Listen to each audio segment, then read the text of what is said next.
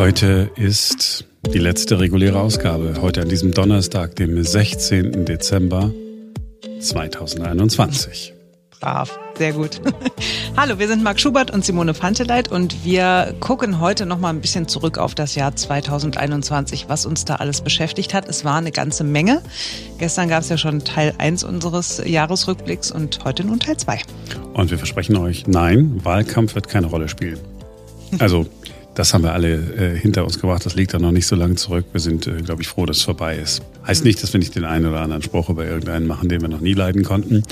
Wir gehen mal zurück äh, vor Ostern. Da gab es einen richtigen Hype äh, damals bei uns. Wir haben mit Professor Klaus-Dieter Zastro gesprochen und er hat gesagt, Gurgeln schützt vor Corona-Infektionen und es hilft auch gegen andere Viren. Ja, ganz klar, ja. Dieses Mittel ist auf Virozidie geprüft durch unabhängige Institute und äh, es wirkt eben gegen alle Viren, äh, die uns irgendwelche Probleme bereiten können. Tja, wir haben das damals auch gekauft, ne? Ja. Beta-Isodonna mit äh, leichtem, was ist das, Minzgeschmack. Äh, wir haben damals eine Menge Kritik zu hören bekommen, weil alle gesagt haben, ja Leute, jetzt, das ist ja noch Futter für die ganzen Corona-Leugner oder die ganzen Impfverweigerer oder die äh, Aluhüte, sagen wir einfach die Aluhüte. äh, Professor Zastro hat sich damals ja auf Laboruntersuchungen bezogen in den Gesprächen mit uns. Inzwischen gibt es ein paar mehr Studien, aber es gibt noch nicht die eine letzte. Die äh, aktuellste, die wir gefunden haben, ist aus dem Juni gemacht worden in Brasilien und in den USA. Und tatsächlich haben äh, da Forscher herausgefunden, die, dass die Zahl der Viren sich tatsächlich im Speichel äh, deutlich reduzieren lässt, auch 60 äh, Minuten nach dem Gurgeln noch. Sagen auch, es müssen noch mehr Studien gemacht werden. Wir halten fest, vielleicht ist es nicht. Es schadet nicht. Aber was mich interessieren würde, machst du das heute noch? Ja, ich habe wieder damit angefangen. Also ich habe den Sommer über das nicht gemacht, mhm. aber ich habe jetzt ähm, in den letzten Wochen, als die Inzidenzen wieder gestiegen sind und ich wusste, ah, okay, ähm, mhm. ich fahre jetzt irgendwo hin, bin in der vollen U-Bahn oder so, da habe ich das wieder gemacht könnte dir noch ein, zwei Fläschchen abgeben. Ich habe die damals ja auch im großen Ziel eingekauft und am Anfang natürlich auch ganz wild gegurgelt. Und jetzt ist es dann doch so ein bisschen eingeschlafen. Ja, und du hast kein Corona bekommen. Ja. Unter anderem aber auch möglicherweise, weil ich geimpft bin. Ja, natürlich. Das Wichtigste ist, dass man sich impfen lässt. Das ist maximal ein zusätzlicher Schutz. Äh, das auf jeden Fall. Das, das haben wir auch immer irgendwie, äh, glaube ich, klar gemacht. Hoffe ich zumindest. Auf jeden Fall. Ja, und dann ging's ähm, ging's weiter. Im April ähm, gab es ja dann die große Diskussion, wer darf wann was öffnen. Die meisten Länder waren noch nicht so weit. Wir haben alle eine Zeit lang neidisch nach Schleswig-Holstein ge geguckt.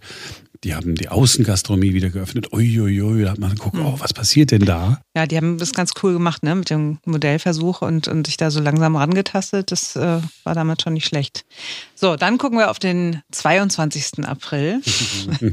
da hat ein Moderator ja ein bisschen so die Gabe der Prophetie gehabt. er hat vorausgesehen, wie schlimm das werden würde mit Armin Laschet. Und so hat unser Podcast damals begonnen. Wähler wählen. Herr Laschet, schönen Dank, dass Sie hier waren, um Farbe zu bekennen. Am Tag, an dem die Union geklärt hat, dass Armin Laschet ihr Kanzlerkandidat wird. Um Himmels Willen heißt die nachfolgende Sendung. Schönen Abend. Tschüss. es ist leider eine Sensation. Situationskomik pur. Und es ist so gut, dass sie danach sofort zack äh, äh, rausgegangen sind. Ne? Du kennst das doch, wenn du auf einmal, wenn du merkst, oh mein Gott, hier passt jetzt was nicht zusammen, der Text auf dem Teleprompter ist. Aber man muss dazu sagen, sogar Armin Laschet fand es lustig und hat darüber gelacht. Ja, der Mann hat Humor. Hat Humor. ja, hat er doch. Haben, nein, nein, heute wird nicht über Armin Laschet gelästert. Okay. In dieser Woche nicht mehr. Das, sind, das ist ja das Schöne an so Jahresrückblicken. Also sie sind zum Teil langweilig, weil das sind alte Geschichten, aber zu anderen Teilen, mein Gott, ja. Um Himmels Willen, alle haben es gedacht, alle haben es irgendwie gefühlt und mittlerweile wissen wir, eine große Mehrheit der Deutschen hat es auch so empfunden und mhm. ihn einfach nicht zum Kanzler gemacht. Ich habe ja zu dem Zeitpunkt noch gedacht, dieser Oliver Kör, der Moderator, der hat das mit Absicht gemacht, ne? Der hat das irgendwie so versteckt, einen kleinen Seitenhieb irgendwie am Ende der Sendung noch losgelassen. Und dann kam dieses Kanzlertriell, das er ja moderiert hat, mhm. zusammen mit Maybrit Illner. Kannst dich noch erinnern, das war ja Kraut oh, ja, und Rüben. Die haben sich nicht abgesprochen, oh, ja. offenbar im Vorfeld sind sich dauernd ins Wort gefallen. So wie wir und in unseren Outtakes immer. so ungefähr. Und dann habe ich gedacht, okay, also vielleicht kann der das einfach gar nicht besser. Also vielleicht hat er einfach nur irgendwie irgendwas vorgelesen. Vielleicht ist er einfach nicht so ein richtig guter Moderator. Ja, vielleicht. Kann ja sein. Es ist keine Woche vergangen, äh, wenn wir nicht über Corona gesprochen haben. Die einen haben gesagt, Mensch, habt ihr nicht was anderes? Ja, äh, doch, wir haben was anderes. Aber Corona war halt nun mal das Thema. Es gab aber auch wirklich äh, gute Nachrichten. Wir haben gesprochen über die Antikörpertherapie, die damals nach Deutschland gekommen ist. Gesprochen haben wir damals mit Dr. Miriam Stegemann, Oberärztin in der Infektiologie an der Charité. Ja, also die monoklonalen Antikörper, das sind synthetisch hergestellte Antikörper, die gezielt ähm, eine Struktur auf dem SARS-CoV-2-Virus angreifen und damit dann letztlich eben verhindern, dass das Virus an die menschlichen Zielzellen andockt. So, also das, das war das Positive, aber schon früh, schon Anfang Mai, haben wir auch darüber gesprochen, dass wahrscheinlich nicht alles so mit rechten Dingen zugehen wird. Wir sind beim Thema Impfpässe. Und wir haben darüber gesprochen mit Ferenc Reinke aus der Redaktion. Ja, da ging es um Impfpassfälschung. Tja, wir stehen vor dem Problem, dass äh, der Impfpass ja digital werden soll. Er soll im Sommer ja schon kommen, so dass wir ihn dann zukünftig auf dem Smartphone drauf haben. Und das Problem ist die Übertragung vom Papier vom Analogen ins Digitale. Da gibt es jetzt äh, relativ viel Ärger, weil man hat jetzt natürlich Folgendes entdeckt. In den Impfpässen, die wir haben, in den gelben, da wird die Impfung ja quasi nur eingetragen, handschriftlich. Dann kommt noch dieser Aufkleber mit dazu von der Impfampulle und eine Unterschrift und ein Stempel und das war's. Und das ist natürlich absolut nicht fälschungssicher. Und jetzt äh, sind die ersten Politiker, aber auch Sicherheitsforscher natürlich darauf gekommen, wenn man das jetzt überträgt, dann kann man ja bei der Übertragung ins Digitale gar nicht nachprüfen, ist das jetzt ein echter Eintrag oder ist das ein gefälschter Eintrag? Ähm, das heißt, es gibt die Sorge, dass in Zukunft vielleicht eine große Zahl an Menschen mit einem digitalen Impfpass rumläuft, in dem auch eine vollständige Corona-Impfung drin ist, die aber möglicherweise gar nicht so stattgefunden hat, weil der ursprüngliche Eintrag auf Papier gefälscht ist. Ja, und das Thema, wissen wir ja heute, ist immer noch nicht äh, aus der Welt. Ähm, es war vor keine Ahnung, rechnen vor sieben Monaten. Wahnsinn. Und ich werde nie verstehen, warum Leute so einen Aufwand betreiben und kriminell werden, bloß um sich nicht impfen zu lassen, bloß Weil die Leute um nicht ihre sind. Gesundheit zu schützen. Das ist wirklich Sie sind schwer doof zu wie. Brote. So, am 10. Mai, da war es dann so, dass man endlich wieder an Sommerurlaub denken konnte, als es in greifbare Nähe rückte. Ja, Frau Bundeskanzlerin, rechnen Sie damit, dass im Sommer Sommerurlaub sein, äh, möglich sein wird in der EU? Haben Sie vielleicht auch darüber gesprochen auf dem Gipfel? Auch ohne Impfungen eventuell? Danke.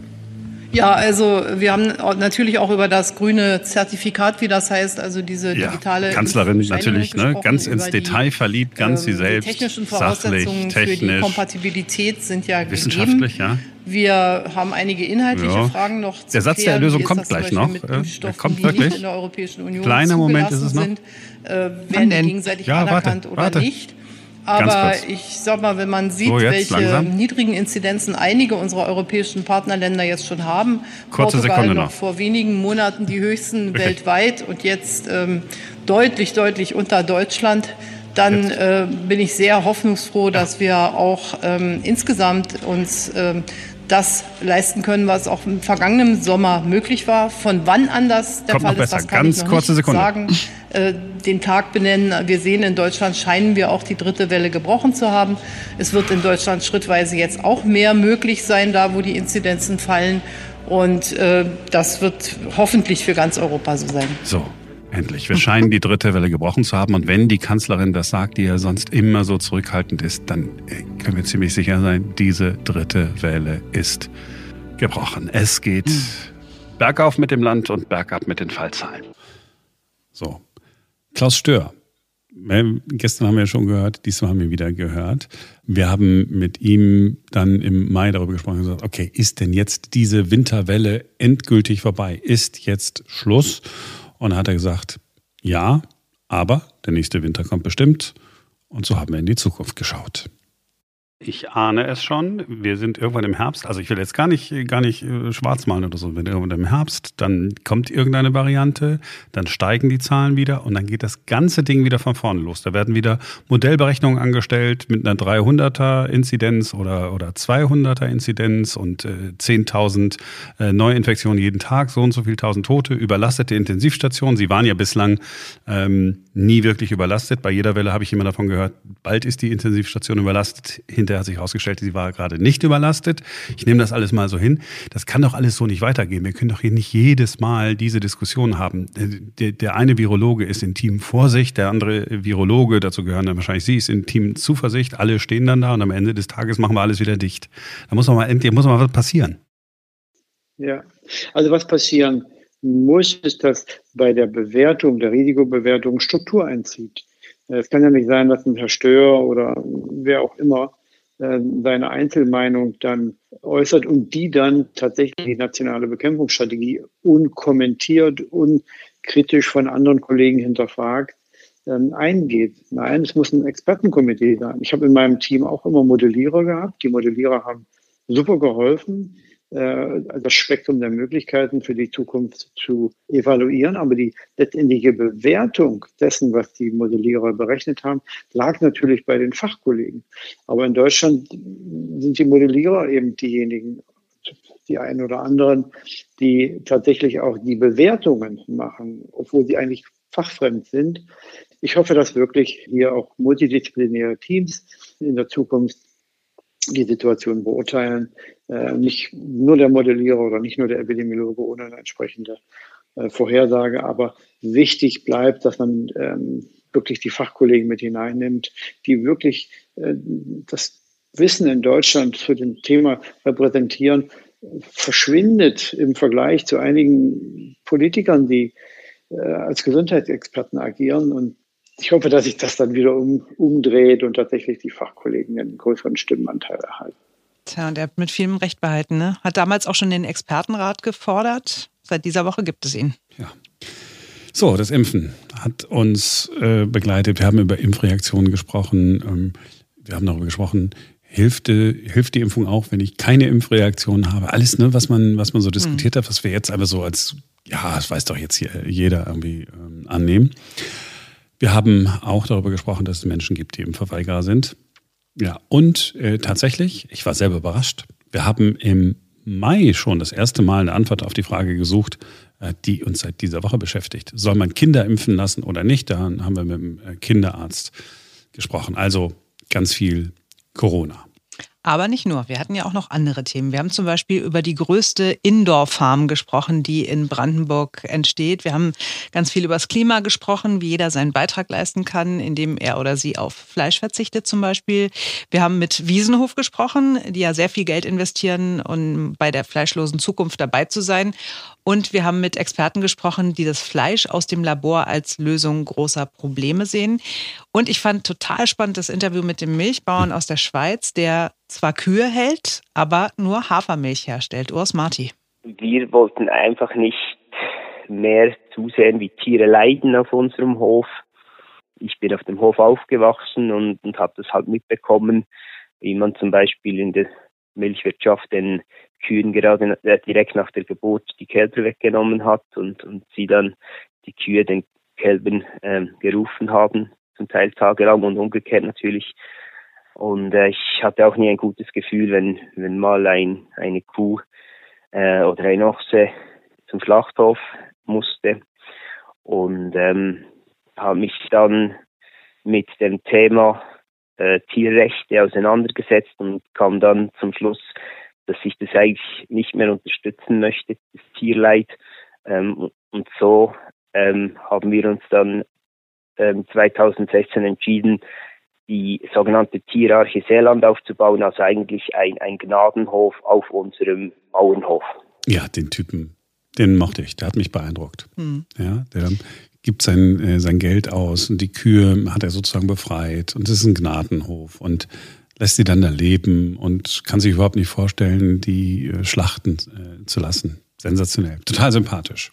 Ja, vor allen Dingen also auch zu sehen, da passiert was was ich mit meinem Gewissen nicht vereinbaren kann. Ne? Ich glaube, das hat ja jeder von uns irgendwie so Situationen, wo man denkt, so, ah, so richtig cool ist es jetzt nicht. Aber dann auch wirklich die Konsequenz zu ziehen und auch persönliche, weiß ich nicht, also wirklich persönliche Konsequenzen in Kauf zu nehmen. Ne? Also indem ich Nachteile habe, finanzielle Nachteile oder so. Das finde ich halt wirklich super bewundernswert. Ja, und ich hoffe, dass wir im, im kommenden Jahr noch viele solche Menschen äh, sprechen können, weil es ist immer noch irgendwie, ja, man geht mit so einem äh, schönen Gefühl aus solchen Gesprächen raus. Mhm. Ne? Ja. Die Menschen inspirieren einen dann doch tatsächlich.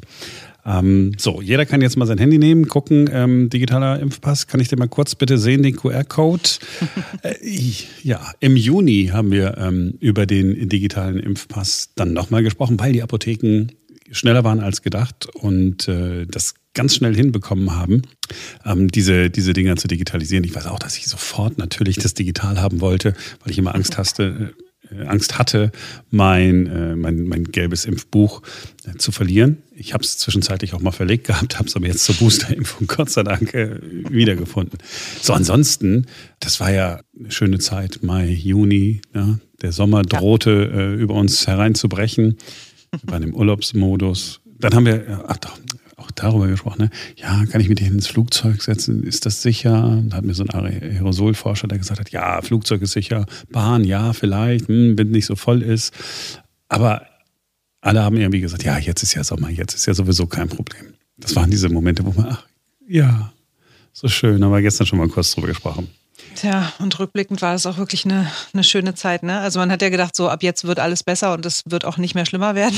jetzt weiß man, also es ist damals besser geworden, aber es ist danach dann doch leider nochmal noch mal schlimmer geworden. Und ach, ja. Ja, was sagt uns das? Es wird wahrscheinlich auch diesmal wieder besser. Yay! Es wird wieder einen Mai geben. Unser kleiner Optimist Marc Schubert. Wenn wir dann ja. mit äh, Klaus Stör sprechen und sagen, äh, Herr Stör, ähm, die vierte, nein, vielleicht dann die fünfte Welle ist gerade vorbei, sind wir jetzt sicher? Und dann wird er sagen, ja, also ja, na klar, aber ich sage ja immer, äh, das ist ein Virus im nächsten Winter und so weiter. Aber bis dahin sind wir dann schon wieder zwölfmal geboostert und alles wird gut.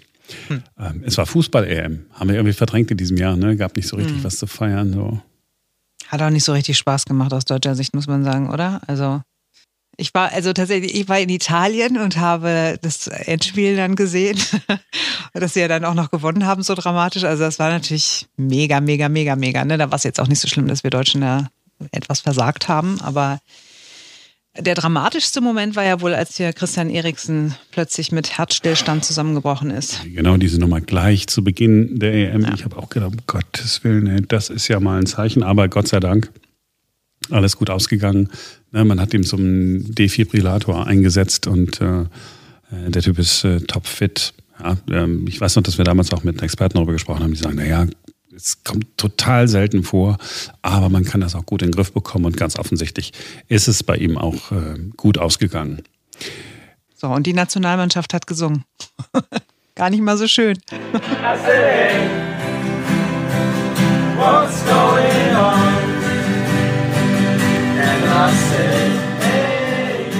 Weißt du noch den Song und die Interpretin? Ja, der, der, äh, der Song heißt irgendwie anders als. Das ist doof, wenn ich das jetzt genau, nicht weiß. Ja. What's up? Genau, What's up und heißt nicht What's going on. Mhm, genau. genau. Linda Perry von den Four Non Blondes. Ja, ja. Da machen sich ja. 25 Jahre Privatradio bemerkbar. Yay. Ja, hoffentlich nur an dieser Stelle. Ja. Na, selbstverständlich. so, Xavier Naidoo ähm, hat auch eine Rolle gespielt.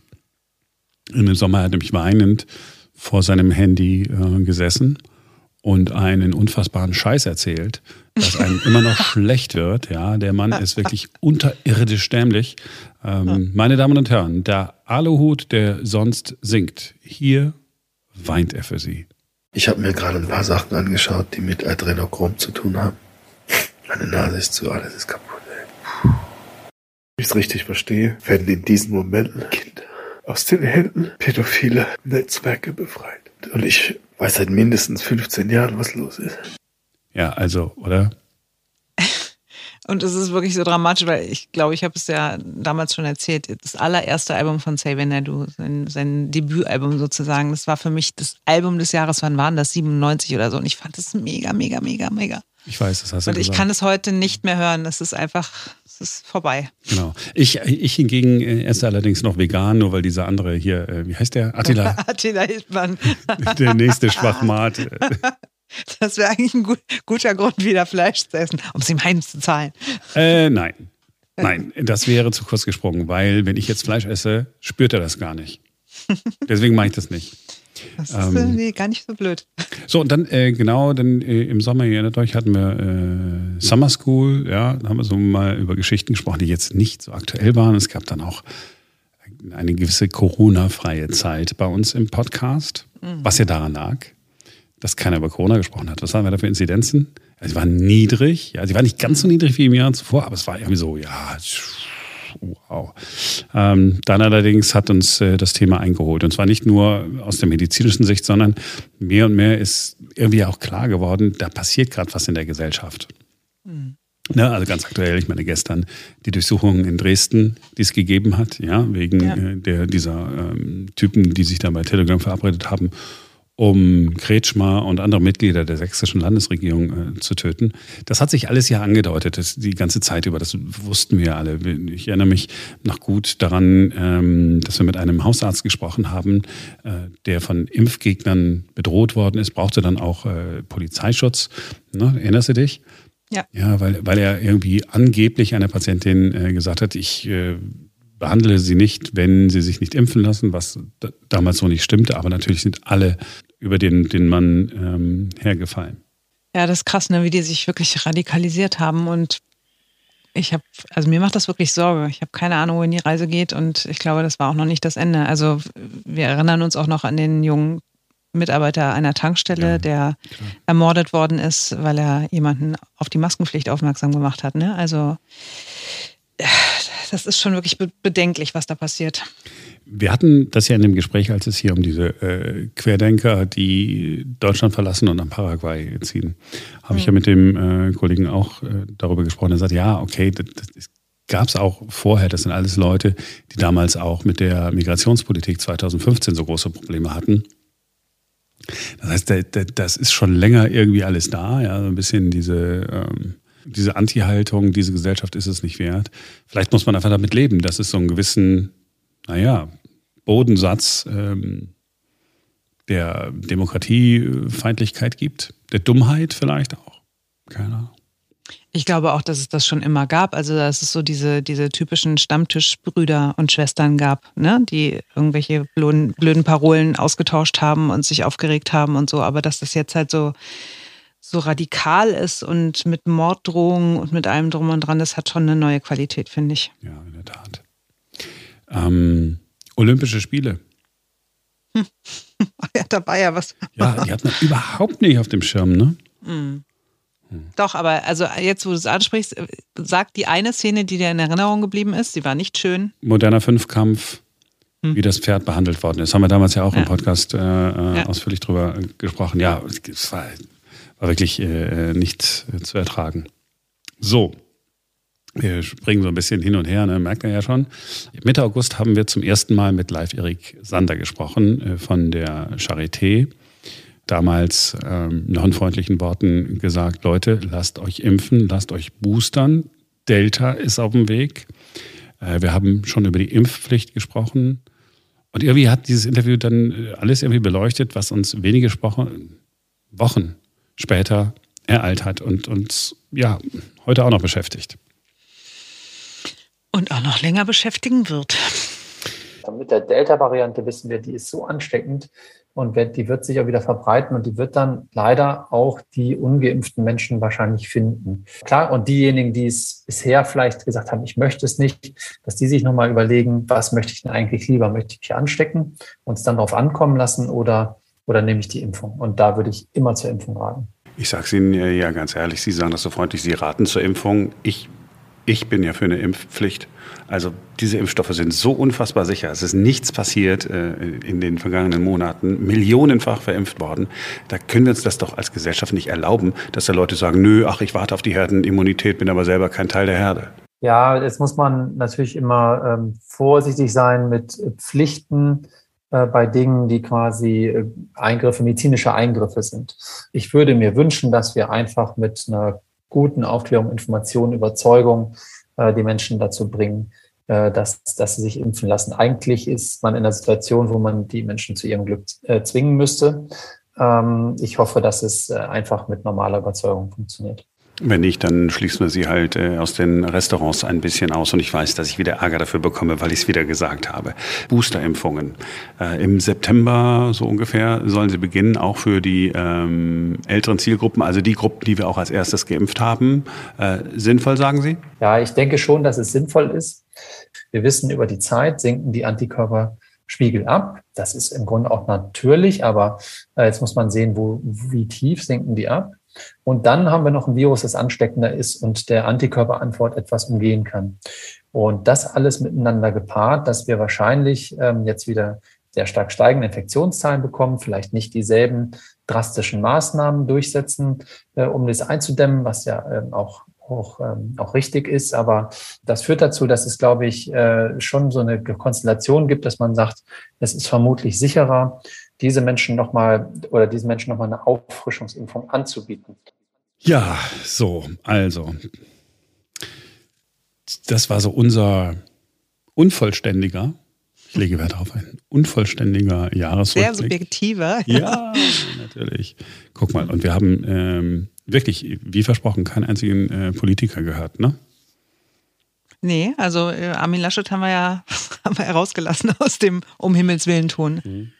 Ich glaube, äh, in dem Wahlkampf und während der Sondierung und bei dem, was alles ähm, mhm. danach passiert ist und der jetzt auch noch passieren wird, ist es nicht so, als wenn wir jetzt äh, Politik nicht in den nächsten Wochen und vor allen Dingen im nächsten Jahr wieder beleuchten können.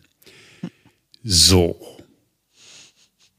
Das war's für heute. Das war's im Wesentlichen äh, für diese Woche, für diesen Monat und auch für dieses Jahr.